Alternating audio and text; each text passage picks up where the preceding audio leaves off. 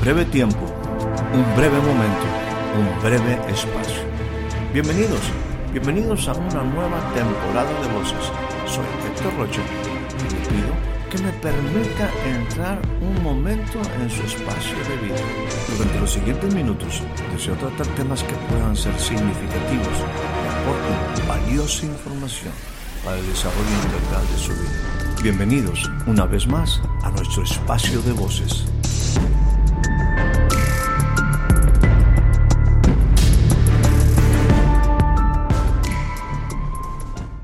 Dios crea un ambiente perfectísimo. Insisto, lo titulo o, lo pongo en el contexto de, eso que muchas veces anhelamos, el paraíso, eh, el lugar excelente, el lugar bello, el lugar donde el hombre tenía todo. Y no solamente tenía todo, sino que tenía una relación con el Dios creador, un Dios que sepa, un creador, un Dios creador que se paseaba en medio de ese huerto a la luz del día para hablar con el hombre, para que el hombre escuchara la voz de Dios. Una cuestión sumamente importante, el hecho de que nosotros tengamos siempre la oportunidad y pues la belleza de poder escuchar y tener la voz de Dios en nuestro oído, en nuestra mente, en nuestro corazón. Ahí estaba un hombre que era insisto, eh, lo máximo de la creación, hecho poco menor que los ángeles, y ahora está en un ambiente de propósito. Eh, el hombre no estaba en lo más mínimo, pues con las preocupaciones que el día de hoy eh, mm, rodean o circundan al ser humano. El hombre tenía un plan, había un propósito, el hombre estaba laborando, el hombre estaba trabajando, el hombre tenía una responsabilidad, el hombre estaba en un proceso de ser educado porque tenía un gran propósito, porque había una gran labor que hacer, que era fructificar, que era multiplicarse, que era llenar la tierra y dominar sobre ella, sojuzgarla. Entonces, ese hombre tenía que, eh, eh, vamos a decir, Dios crea un ambiente, eso yo le llamo los espacios de eternidad, y, y Dios pone al hombre en un ambiente donde el hombre puede desarrollar todo lo que él es, todo lo que Dios ha puesto en su corazón. Dice la palabra en Eclesiastés, me gusta mucho esa expresión de Eclesiastés, dice, ha puesto eternidad en el corazón de ellos. El hombre entonces está con un Dios eterno, que tiene un plan, que tiene un propósito, y ese hombre ahora está en esa dimensión de ser parte, de, estar involucrado, eh, participante de, un propósito divino. Y, y bueno, son las cosas que Dios preparó de antemano para que el hombre estuviera en una condición muy óptima. Insisto sobre este término, cuando hablamos de paraíso pensamos en un ambiente ideal. ¿Por qué? Porque el hombre tenía un gran propósito y el hombre está viviendo entre amores y propósito. Y entonces, pues eh, en ese punto hay algo que, que es sumamente importante donde se resaltan tres valores, tres valores en ese ser humano. Ese ser humano tiene tres características, o insisto, tres valores que son la identidad, la identidad de él, que es su dignidad, que es su integridad y que es su libertad. Dios crea a un hombre perfecto, a imagen y semejanza de él, y tiene ese hombre un ambiente ideal, un paraíso en derredor de él. Está en un proceso educativo y ese hombre, su ser es sumamente fuerte, eh, tiene una identidad fuerte, tiene valores y esos valores están precisamente en este sentido del ser, en el sentido de su dignidad, en el sentido de su integridad y de su libertad. Una libertad que él utilizó. Y al referirme al ser humano, al hombre, estoy hablando de cuando también Dios crea a la mujer para un mismo propósito, para una misma idea, para trabajar juntos, para funciones iguales pero diferentes iguales con responsabilidades diferentes porque tienen asignación diferente, complementarias. Es una ayuda idónea para él. Entonces, este ser humano, insisto, está en un ambiente ideal porque la tarea, la tarea es sumamente amplia. Ellos tienen que llenar la tierra, tienen que fructificar y llenar la tierra de la idea de Dios, de lo que Dios había creado. Ahora, ahora el hombre es partícipe para en un momento hacer la tierra conforme al modelo de Dios, déjame utilizar, conforme al modelo mostrado al huerto, al paraíso. Dios quería que el hombre tuviera esa capacidad de o estar en la condición de poder llenar toda la tierra, de seres productivos, de, de una tierra que estuviera pues este en la misma condición de el paraíso. Algunas veces este, eh, yo me he preguntado y, hago la pregunta en una forma general, si Dios podía haber creado muchos hombres como Adán y su mujer, eh, y la pregunta es por qué Dios no lo hizo. Dios, había, Dios podía haber creado toda la tierra como el paraíso, sí, pero Dios no lo hizo. ¿Por qué? Porque el hombre decía, porque Dios deseaba que el hombre fuera partícipe de, un propósito y también que él fuera esto una, una, creación aún más perfecta. Por lo tanto, tenía que eh, hacer que precisamente estos valores en la identidad del ser humano estuvieran bien, el ambiente estuviera idóneo, las circunstancias, la atmósfera creada alrededor de él, la ambientación alrededor de él, para que ese hombre tuviera una idea tuviera una fuerza y fuera productivo, quizás, quizás como el sembrador en algún momento esperaba aquellos que eran bien enseñados, aquellos que habían escuchado bien la palabra, aquellos que eran buena tierra y que podían multiplicarse a 30, a 60 y a 100 por uno. O sea, el hombre, el hombre en sí estaba en esa posición ahora de llenar la tierra de un ser humano que tenía la imagen y la semejanza de Dios. Eh, de, una tierra que era pues eh, bella y que ahora tenía un modelo y que la tierra pudiera ser llena de toda la gloria de Dios. El hombre entendemos que precisamente en esta posición de su dignidad, su integridad y su libertad, toma una mala decisión y se separa de su fuente de vida. En ese momento ya las condiciones ahora para cumplir el propósito no son las óptimas el recurso humano, lo que Dios tenía eh, como propósito para ese hombre, se ve afectado y encontramos ahora a un hombre pues que está muy lejos de lo que Dios tenía pensado para ese hombre. El propósito se ve trunco, eh, su vida en el sentido espiritual se ve afectada al perder la relación con Dios. Ahora está el hombre haciendo y tratando de, implementar lo que él piensa.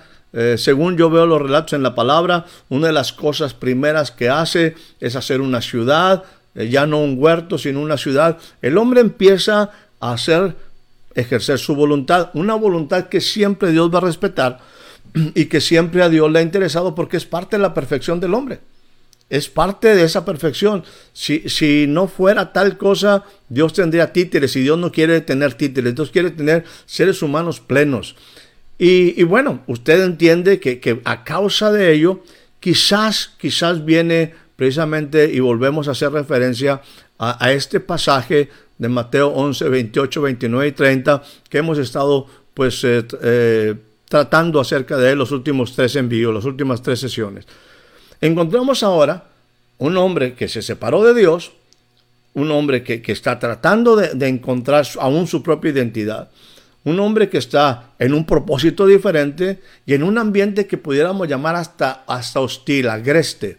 Eh, implica que ahora ese hombre eh, tiene que ganar, hacer las cosas con el sudor de su frente, eh, según lo que nos dice por ahí también el salmista, dice, pues, comiendo pan con dolor, pan de dolores. Y, hay una cuestión donde encontramos precisamente un eco, ¿verdad?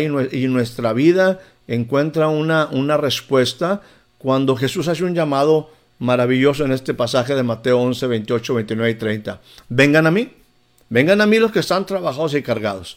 Y seguiré insistiendo frecuentemente y yo estoy listo para levantar la mano. Eh, porque nos encontramos muy trabajados, porque nos encontramos muy cargados, eh, porque nuestra vida simple y sencillamente se ha complicado, porque en un momento las cosas no son o, no se dan con la rapidez o como nosotros quisiéramos que se diera. Por lo tanto, encontramos a un hombre en esta condición de estar trabajado o cargado. Y Jesús continúa con una invitación que es amplia. Ahora dice, tomen mi yugo, tomen mi yugo. Mi yugo es fácil y mi carga es ligera. Hemos hablado sobre esto, que en un momento no es un, ven, a mí a descansar, no es un llamado al ocio, sino es un llamado a una vida diferente, a la restauración, a la intención original, a la idea de Dios. Aprendan de mí, viene, continúa esta invitación. Aprendan de mí que soy manso y humilde. Soy manso y humilde. Y esto es eh, sumamente interesante, por eso el tema del día de hoy es una continuación, insisto, a lo que hemos estado pues eh, hablando de este llamado, manso y humilde. Y, quiero decirte que, o quiero decirle con mucho, con mucho respeto, que, que, Dios tiene eh, para poder cumplir un propósito, un propósito que Él sigue teniendo, un propósito que sigue en la mente de Dios, que es establecer un reino, un reino diferente. Un reino diferente me habla de una vida diferente, me habla de principios diferentes, me habla de resultados diferentes. Pero, pero hay algo que es sumamente importante, que es el corazón del hombre. El mensaje del Evangelio de Jesús, el mensaje que el cielo nos trae a través de Jesús, tiene algo que es sumamente clave y quisiera presentarlo en esta forma. A Él le interesa restaurar, ofrecerle al hombre una calidad de vida, una calidad que no tiene y que no se puede alcanzar si en un momento no se está en relación con el Creador. Es sumamente importante que entendamos que en este llamado de Jesús, Él sabe que nuestra vida se está desgastando, se está consumiendo y que nosotros vivimos en una condición complicada, compleja, y la primera invitación, y que insisto, todos y yo primero decimos, sí, aquí estoy listo, es necesito descansar, necesito que mi vida sea diferente, necesito encontrar vamos a decir, precisamente un destino, una eternidad, una trascendencia, un propósito. E, esto como que en ratos como que no está funcionando y finalmente acabamos o físicamente totalmente cargados, ¿verdad? Eh, perdón, físicamente cansados o mentalmente agotados. Por lo tanto, el reino de los cielos no dice, créeme que hay otra, otra vida. Entiéndeme que hay otra vida. Tu vida vale, insisto, las palabras de Jesús de Mateo 6, tu vida vale mucho más. Es mucho más que el vestido, tu cuerpo. Y es mucho más, eh, eh, vamos a decir, la vida e, es más que el alimento. Y uno dice, pues es que sí es cierto, pero yo no puedo vivirla porque necesito una, vamos, una esperanza y necesito que alguien me dé una opción diferente. Y viene el reino a crear un ambiente donde busca en primera instancia restablecer, restablecer un ambiente donde el hombre puede desarrollar y producir, vamos a decir, en el nivel que Dios espera. Dios necesita al hombre. En un buen sentido, Dios necesita un hombre, pero necesita un hombre que tenga, vamos a decir, el corazón no solamente para amarle con todo el corazón y con todas las fuerzas, sino el corazón también para producir un propósito. Un corazón que está totalmente enfocado a un propósito divino donde somos parte de ello. Por lo tanto, el cielo le interesa, déjeme usar el término nuevamente, levantar la calidad de vida del ser humano necesita darle descanso, necesita restaurarlo, necesita darle recreo de reposo, necesita regenerarlo, necesita fortalecerlo, necesita un hombre que esté libre de muchas cosas. Y no solamente eso, eh, no solamente en una área, sino que en todas las áreas. Por eso es sumamente importante que nos entendamos que Dios nos llama también a restaurar esas áreas de la identidad del hombre, la dignidad, la integridad y también la libertad esta libertad que siempre estará ahí en un momento de nuestra vida como un, como un valor, como una cuestión inalienable, o sea, inseparable de nosotros, porque siempre tendremos la oportunidad de decidir. Aunque nos unamos a ese yugo, aunque queramos aprender, en cualquier momento está la libertad eh, de que yo pueda decidir ¿sabes qué? Hasta aquí yo quiero seguir viviendo mi vida como, como siempre la he vivido y, quiero hacerlo y Dios no, se va a enojar, te va a dejar y me va a dejar a mí que yo haga y que ejerza ese derecho y ese eh, eh, de libertad. Ahora, pero Dios dice, pero si te interesa, yo tengo un plan para tu vida. Y Él empieza a crear un ambiente importante, insisto, de desarrollo, eh, donde somos restaurados. Dios necesita un hombre que esté al 100% con Él y por lo tanto tiene que invertir e invierte la sangre de su Hijo para restaurar la condición del ser humano.